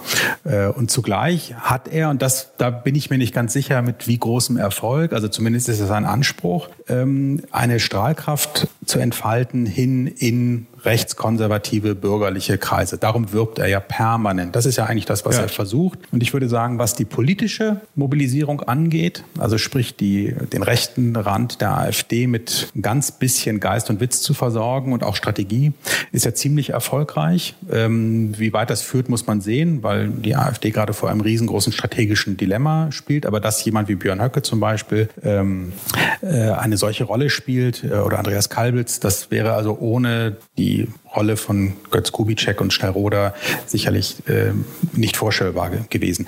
Wie sehr der eigentliche Anspruch, metapolitisch zu wirken, also Diskurse zu bestimmen, äh, Denkfiguren und eben in den, in den vorpolitischen Raum reinzudringen, ähm, bürgerliche Kreise, die sich sonst, die niemals sich mit Rechtsextremen gemein machen würden, zu gewinnen, da bin ich eher skeptisch. Also ich glaube, dass dazu das Angebot, was gemacht wird, ähm, zumindest keine breite Strahlkraft hat. Regional schon. Dresden zum Beispiel ist ein interessantes Gebiet, wo eben die Vernetzung von Schnellroder mit Schnellroder partiell, wo er wohnt, wo er wohnt in genau. einer Festung, er sitzt seine Frau. Ist, ähm ja, Festung, gut, die einen sagen Rittergut und so weiter. Das ist ja eigentlich einfach so ein, so ein, so ein alter Hof da, ähm, der, der halt äh, renoviert wurde und ähm, äh, muss man auch nicht äh, größer machen, als es ist. Aber Dresden ist, also könnte sein, dass die Strahlkraft ähm, regional nach Dresden größer ist als zum Beispiel ähm, in den Rest der Republik. Also die Buchhändlerin Susanne Dagen zum Beispiel ist so eine Schnittstellenfigur. Ähm, das, ist eine, eine, ist eine wunderbare, eigentlich klassisch bildungsbürgerliche äh, Buchhandlung, die äh,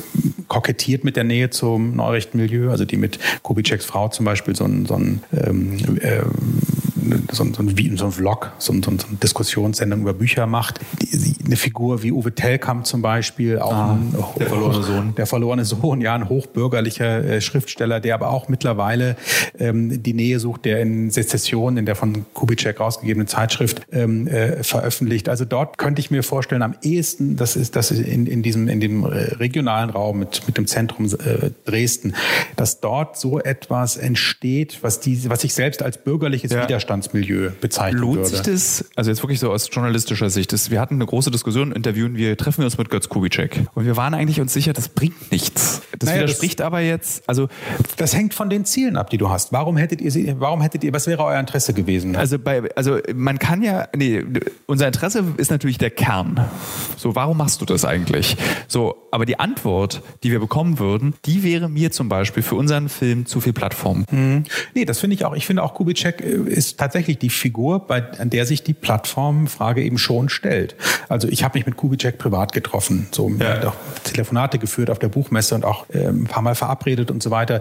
Da ging es um verschiedene Fragen, auch ein bisschen Neugier meinerseits, aber ich habe tatsächlich oder wir haben tatsächlich sehr früh eigentlich entschlossen, dass wir öffentliche Auftritte mit ihm nicht wollen. Ne? Auch das hat verschiedene Gründe, ähm, äh, aber einer war sicherlich auch die absolut spürbare Energie, der Wille, ähm, einen zu instrumentalisieren, weil wir natürlich großartige ähm, Türöffner für sie gewesen wären. Wir sind genau das Milieu, in das die eigentlich, in das die rein wollen. So, ähm, da würde ich auch sagen, das muss man doch ohne Not nicht tun. Ich hätte, also ich glaube, die, die, die Voraussetzung, die Bedingung, um mit jemandem wie Kubitschek öffentlich zu diskutieren, wäre tatsächlich gewesen, dass es irgendeine Frage von Relevanz gibt, die von ihm adressiert wird, wo ich sagen würde, da ist die Antwort nicht so einfach und ich kenne niemanden, der die Position von ja. mir aus falsch, aber schnittiger vertritt als du. Also zum Beispiel, keine Ahnung, es gab ja zwischendrin mal diese Diskussion über rechte Verlage auf der Buchmesse. Also die fand ich vollkommen an den Haaren herbeigezogen, auch falsch. Aber wenn darüber ähm, ähm, Podiumsdiskussionen hätten organisiert werden sollen, da hätte ich kein Problem zum Beispiel damit gehabt, wenn zu dieser Frage, die ihn direkt betrifft, ja, und zwar nicht als großen intellektuellen Stichwortgeber, sondern wirklich als Verleger, ja. ähm, hätte ich kein Problem gehabt, wenn er auf dem Podium gesessen hätte und ich meinetwegen auch. Ja. Aber es gibt nicht so viele Fragen, in denen das ähm, relevant ist. Deswegen finde ich da das Plattformargument äh, grundsätzlich erstmal überzeugend, immer mit der Hintertür, dass es möglicherweise Ausnahmen geben kann. Ich gebe dir ein anderes Beispiel, das hat jetzt nicht direkt mit, Schnell, mit Schnellroder und mit, Höcke, äh, mit, mit äh, Kubitschek zu tun, aber mit der Nähe. Also wir haben vom Flügel gesprochen, Leute wie Kalbitz, ja. Höcke und so weiter, Erfurter Resolution, da ist tatsächlich ähm, Kubitschek der Stichwortgeber. Ein enger Freund von, von ähm, Björn Höcke und ähm, Flügelmann ist Stefan Brandner, also auch ein, extremer Rechter, Vertreter, Vertreter der AfD, äh, kommt aus Thüringen, sitzt im Bundestag, war lange ähm, Vorsitzender des Rechtsausschusses und ist eine unglaubliche Skandalnudel. Also Dauer am Dauer provozieren. Jeder Zweite bei der AfD ist neigt zum neigt Skandalisieren. Zum ja, so, aber, aber ja. Brandner, ist, Brandner ist besonders äh, äh, talentiert darin und einer dieser vielen Fälle, wie eben auch äh, Höcke und Kubitschek und viele andere aus dem Westen kommend sich im Osten eingenistet haben. Das ist ein Bessi, das ist ein Nordrhein-Westfale eigentlich, glaube ich. Ähm, so, mit dem habe ich auf dem Podium diskutiert in Gera, äh, weil dort der Kontext meiner Meinung nach gestimmt hat. Das war eine Diskussionsreihe, die von einem sehr engagierten Pastor äh, organisiert wurde, Frank Hiddemann, ähm, der sich aus den gleichen Gründen, äh, über die wir uns, glaube ich, am Anfang des Gesprächs auch einig waren, äh, dagegen ausgesprochen hat, die einfach äh, äh, wie Aussätzige zu behandeln, ja. weil der völlig zu Recht sagte, Leute, wir haben hier in Gera eine Situation, die ist längst schon nicht mehr so, wie hier alle behaupten. Wir müssen uns gar nicht mehr fragen, erlauben wir denen den Zutritt in die letzten beiden Reihen unserer Diskussion Generation, die sitzen längst in den ersten zehn rein. Die treiben uns längst vor uns vor, ja. vor sich her. Also müssen wir offensiv auch die Auseinandersetzung mit ihnen suchen. Das darf aber nicht naiv geschehen. Also hat er eine Diskussionsreihe äh, entwickelt, glaube ich, sieben Abende, wo sehr klug zu einem Thema ein Politiker der AfD, einer von einer anderen Partei mit einem neutralen Experten und einem Moderator äh, diskutiert haben vor gemischtem Publikum. Und da war ich an einem Abend auch der, der Experte, aber auch der Diskussionspartner von Stefan Brandner. Äh, und das hat aus meiner Sicht total gut funktioniert. Aber auch eben mit dem Argument, Leute, wir müssen die Zivilgesellschaft in Gera, die ist eingeschüchtert von dieser unglaublich ja. starken Präsenz. Wir müssen auch ein bisschen schaukampfmäßig fast auf der Bühne zeigen, dass wir vor euch keine Angst haben. So, das ist eine, ist eine ganz andere Situation und da habe ich das gemacht. Bei Kubitschek, um es nochmal zu wiederholen, würde ich das ohne Not, glaube ich, mittlerweile auch nicht tun. Also würdest du sagen, zusammenfassend für diesen Podcast, du würdest, du würdest kein, keine Anleitung liefern, du würdest aber sagen, Leute, redet miteinander. Ja, wenn man das will. Also nochmal, es gibt, genau, also es gibt viele wenn du Gründe. Bock hast, es gibt, dann sollst genau, du dich es gibt viele, Also erstmal würde ich sagen, es gibt viele Gründe, es nicht zu tun, es auch nicht zu wollen. Ja, das kann man niemandem vorschreiben. Das ist ja erstmal eine Begegnung, vor der man auch vielleicht Angst hat oder so. Und das ist ja auch eine Begegnung mit dem Unheimlichen. Das darf man ja alles nicht klein das. Ist auch angsteinflößend. Das ist angsteinflößend, ja. so. Und dazu muss man ein bisschen Lust haben, aus welchen Gründen auch immer. Wenn man diese Lust hat, vielleicht auch aus einer Neugier, das kann politische Wille sein, das kann Überzeugung sein, das kann Neugier sein, whatever, dann würde ich sagen, äh, mach's, versucht es. Ähm, seht es nicht als, als, als Muss, nicht als Gebot, aber wenn ihr es nicht machen wollt, dann macht zumindest nicht den Fehlern durch euer erwartbares, ein bisschen billiges, demonstratives Verhalten, ähm, äh, denen in die Karten zu spielen, äh, indem ihr eigentlich deren Mobilisierungsnarrativ bestätigt, das einfach nur lautet, da sind, da ist die, die, die, die Koalition aus repressivem Staat und Antifa, die sich alle in ihrem Gutmenschlichkeit suhlen und uns, die wir doch nur unbequeme Fragen stellen, ausschließen, also müssen wir Widerstand dagegen leisten. Das muss man nicht freiwillig beglaubigen. Ja. Aber wenn man auf der einen Seite, würde ich sagen, diesen Fehler nicht macht und es ihnen ein bisschen zu leicht macht und auf der anderen Seite sagt, niemand muss, dann go for it, probiert's aus. Ich habe auch noch eine Frage und zwar würde mich bei dir interessieren, wieso wurdest du eigentlich nicht radikalisiert? Mit dem Widerstand, den du bekommen hast für dein Buch, dass, dass das ja eigentlich nicht geht. Warum hast du nicht irgendwann in deiner beruflichen Karriere gesagt, ich habe auch keinen Bock mehr, ich gehe jetzt zu den Rechten, da kann ich wenigstens sagen, was ich denke? Naja, weil ich da, glaube ich, vorher einigermaßen äh, gefestigt war und ich, ich, ich, ich, ich verfalle ja nicht in die Widerstandspose, weil ich ja fairerweise zugeben muss, ich habe ja die andere Hälfte verschwiegen. Es gab ja auch total begeisterte Reaktionen. Es gab eben, das war das Tolle an diesem Buch, es gab unglaublich gemischte Reaktionen von radikaler Ablehnung über helle Begeisterung, über offene Diskussionen. Ähm, ganz tolle gemischte Reaktionen ja. auch, finde ich teilweise unmöglich, finde ich andererseits aber total anregend. Und das Tollste ist auf allen Seiten. Es ist rechts wie links, wie in der Mitte, heftig abgelehnt worden, heftig befürwortet worden. Also ich wäre ja mit dem Klammerbeutel gepudert, wenn ich mich darauf in den Opferpose werfen wollte. Also das war ein großer Erfolg, weil es einfach eine Diskussion angeregt hat. Und Gespräche, wie wir sie jetzt führen, ja. gehörten eben auch dazu. Vielen Dank, dass du heute Gast warst. Ja, danke dir.